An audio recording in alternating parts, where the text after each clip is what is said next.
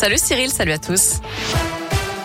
Et on commence avec le trafic. On a un accident signalé sur l'autoroute A46 à hauteur de Saint-Priest en direction de Paris. Ça crée quelques perturbations, hein, un petit peu de bouchon dans le secteur. Donc attention, prudence. À la une, optimiste mais prévoyant, bien que la situation sanitaire s'améliore, d'après Gabriel Attal, le gouvernement veut maintenir la possibilité de recourir au pass sanitaire jusqu'à l'été prochain. C'est ce qu'annonce le porte-parole du gouvernement. Un projet de loi sera donc présenté le 13 octobre en Conseil des ministres, puisqu'à ce jour, le recours au pass sanitaire arrive à échéance le 15 novembre. Je rappelle qu'à partir de demain, les mineurs âgés d'au moins 12 ans et 2 mois devront eux aussi montrer leur passe sanitaire dans les cinémas, par exemple, les piscines, les cafés ou encore les restaurants. Ils devront soit être vaccinés contre le Covid, soit présenter un test négatif, soit un certificat de rétablissement du Covid. L'actu, c'est aussi un hommage national au caporal-chef Maxime Blasco, soldat français tué en opération au Mali. Une cérémonie présidée par Emmanuel Macron se tiendra à 16h30 dans la cour des Invalides.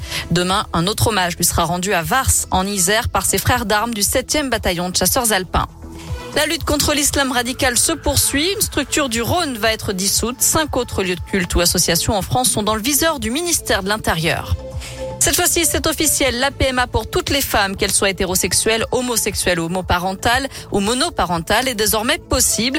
Les décrets d'application de la loi ont été publiés au journal officiel. Le texte offre également la possibilité de conserver ses gamètes pour mener à bien une grossesse future. Une pratique qui n'était autorisée jusqu'ici que pour des raisons médicales.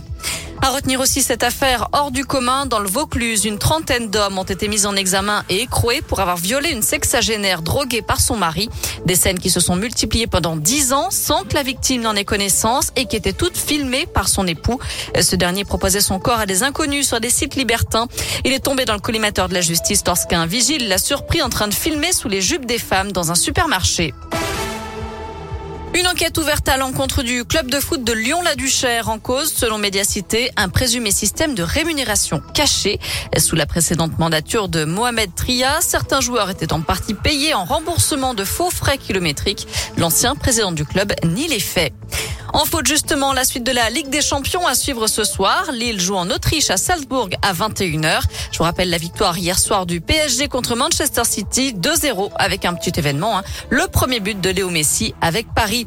De son côté, l'OL jouera demain soir à 18h45 contre les Danois de Brondby avant le derby face à Saint-Etienne dimanche soir à Geoffroy Guichard. Enfin, le toit de l'Europe de moins en moins haut. Le sommet du Mont Blanc culmine désormais à, 20, à 4807 mètres et 81 cm d'après les derniers relevés. Il a donc perdu près de 91 cm en 4 ans. Côté météo pour cet après-midi, pas de neige, rassurez-vous, mais un petit peu d'éclaircies, un petit peu de nuages et quelques averses. Voilà, c'est un pot pourri pour cet après-midi.